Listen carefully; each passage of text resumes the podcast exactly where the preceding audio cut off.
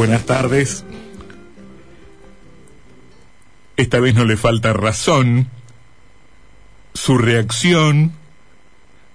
en tono jocoso, divertido, tiene alguna lógica. La vicepresidenta de la República comentó la noticia según la cual el expresidente Mauricio Macri dará clases o daría clases en los Estados Unidos. Porque en efecto el empresario argentino y ex primer mandatario fue, fue invitado a ello por una universidad norteamericana, esto se conoció en el día de hoy.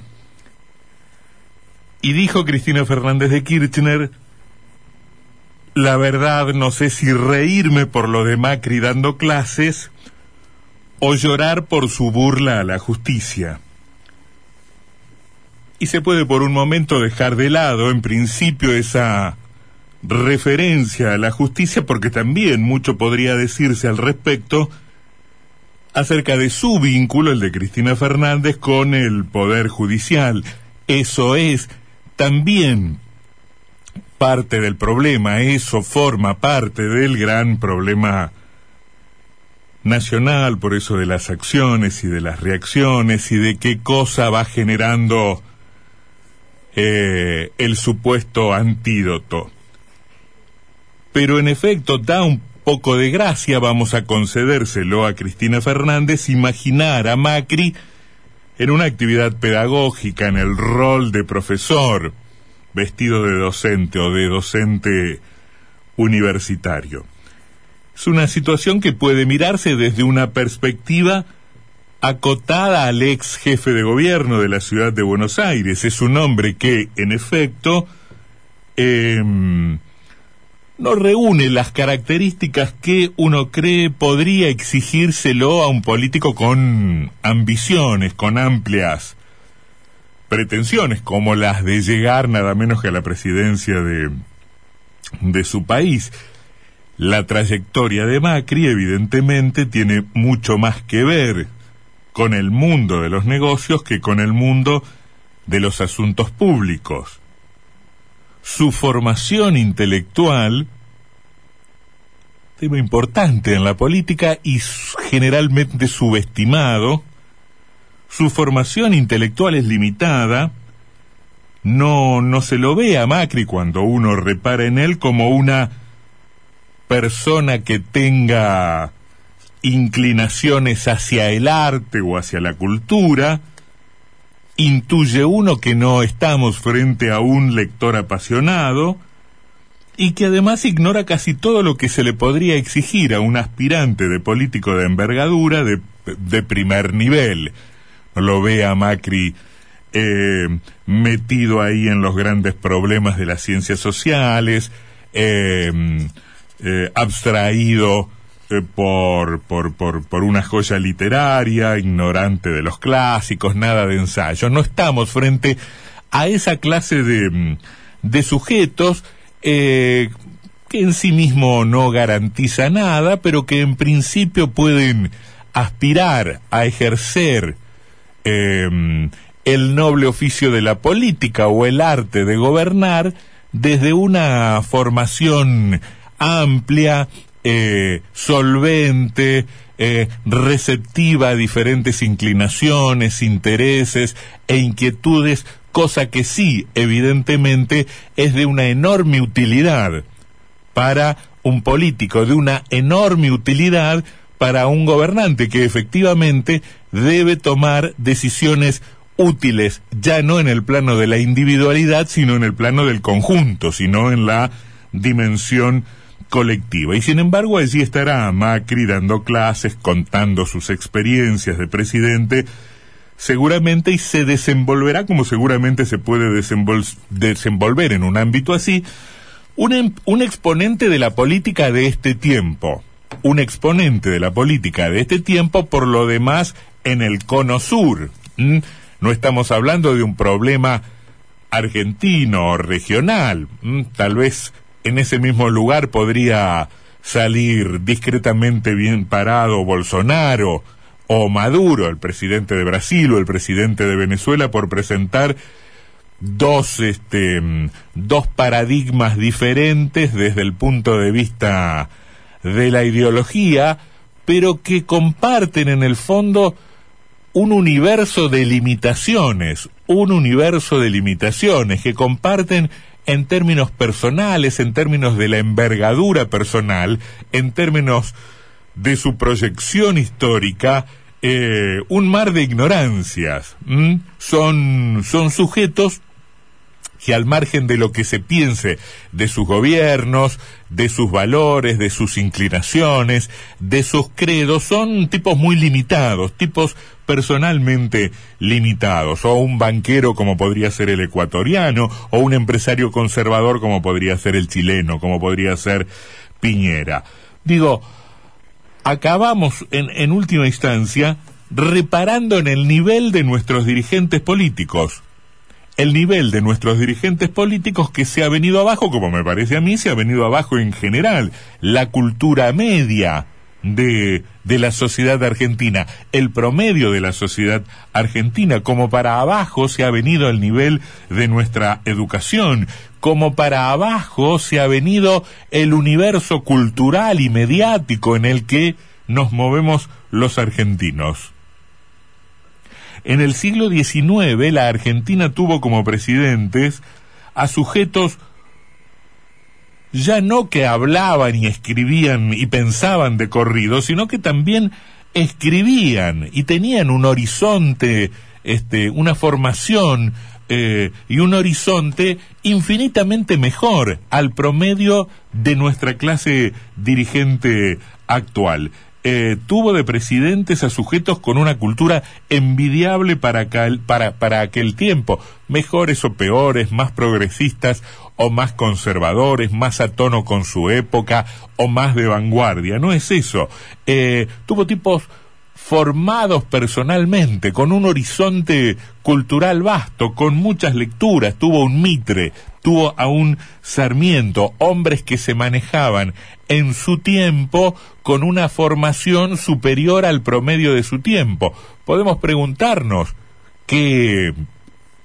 ¿Qué, ¿Qué, pasa con la formación promedio de nuestros dirigentes en relación con el promedio de la sociedad? Aún así es posible que estén muy por encima porque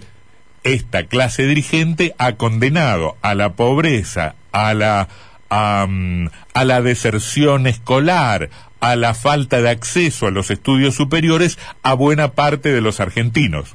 Cualquiera que termine el secundario o eh, atraviese un par de años en la universidad estará por encima del promedio de formación, por lo menos en la educación, en lo que a la educación formal se refiere, de, de los argentinos en general. Pero qué interesante hacer esa comparación entre lo que era la formación promedio de un presidente argentino del siglo XIX con nuestros dirigentes de hoy y con nuestros presidentes del siglo XXI. Eran hombres de lecturas, con una idea general del mundo, para dónde iba el mundo, de dónde venía el mundo, con un horizonte que superaba la barriada, con un horizonte que iba más allá de la aldea, ¿eh? con mentalidades que no eran provincianas, y así eran y así se convertían en figuras de la política nacional en tiempos de comunicaciones muy pobres, infinitamente menores a las actuales, en tiempos de viajes muy lentos y muy extensos, en tiempos de adelantos tecnológicos muy modestos. La comparación es imposible. Vivimos hoy un tiempo de información abundante, de información ágil, rápida, disponible, accesible, y nuestros dirigentes en general son individuos absorbidos por las luchas del poder que apenas si conocen las historias de sus partidos o de su nación, que desconocen el pasado mediato y mucho, mucho más el, el pasado lejano, que seguramente pueden volverse expertos en el arte de gobernar. No, no seremos nosotros desde acá los que les enseñemos a gobernar a Infran o a Mansur eh, o, o, a la reta, digamos, pueden volverse efectivamente expertos en el arte de, de gobernar e incluso obtener sucesivos y repetidos éxitos en los terrenos efectivamente exigibles por la política de este tiempo, por las sociedades de este tiempo, que son también debe decirse, las sociedades que se van degradando sin advertirlo y que se van degradando también en sus exponentes, en sus representantes, en sus gobernantes. ¿eh? Em, pero que aún así, aún así, eh, inmersos en un clima de época, en un humor de este tiempo, en, en determinados arquetipos, que triunfan en este tiempo, aún así no podrían competir con mandatarios de otras partes del mundo. Tomemos un promedio de los cinco presidentes, de los últimos cinco presidentes argentinos o de los cinco dirigentes argentinos más importantes y pongámoslo con eh, en comparación con el promedio de cinco franceses, comparémoslo con Macron, si queremos ir a Europa, pero podemos cruzar el río Uruguay y comparar el promedio de los últimos presidentes argentinos con, con el promedio de los últimos mandatarios uruguayos. La Calle, Tabaré Vázquez, eh, Mujica, Sanguinetti, nos llevan probablemente alguna ventaja en el terreno de la preparación, de la formación individual y de la solvencia personal. No se trata de ver si son más sensibles o menos sensibles en términos de la pobreza, o si son más conservadores o más progresistas, si son más preparados o menos preparados para lo inmediato, para la coyuntura, para la administración diaria del poder. La noticia de que Macri dará clases en una universidad de los Estados Unidos nos eh, dibuja una sonrisa y por supuesto que nos convoca al sarcasmo. Ahora, detengámonos allí, allí nomás, porque apenas miremos un poquito más allá de Macri, comprobaremos que la pobreza dirigencial está lejos de ser un problema de un partido, de una expresión este, o de tal o cual eh, coalición, sino que es un dato que nos entrega la política de este tiempo y que también podría ser por lo menos mencionado como una razón de un estado de cosas. La falta de formación de nuestros dirigentes también podría explicarnos un montón de cosas. Es una muestra em, eh, adicional, si se quiere, de eh, una degradación que es general. Nuestros dirigentes no pueden salir de dos o, dos o tres eh, grandes temas de conversación y no es casual que en esas reuniones protocolares, este, en esas cosas de la de la diplomacia, en esos,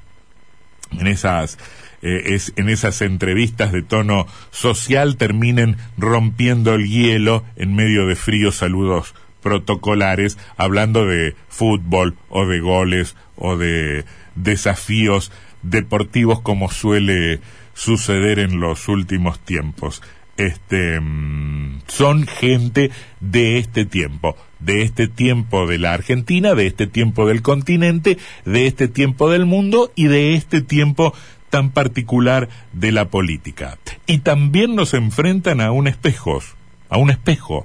porque son hombres del común, en ese plano son mucho menos diferentes de nosotros de lo que podrían ser,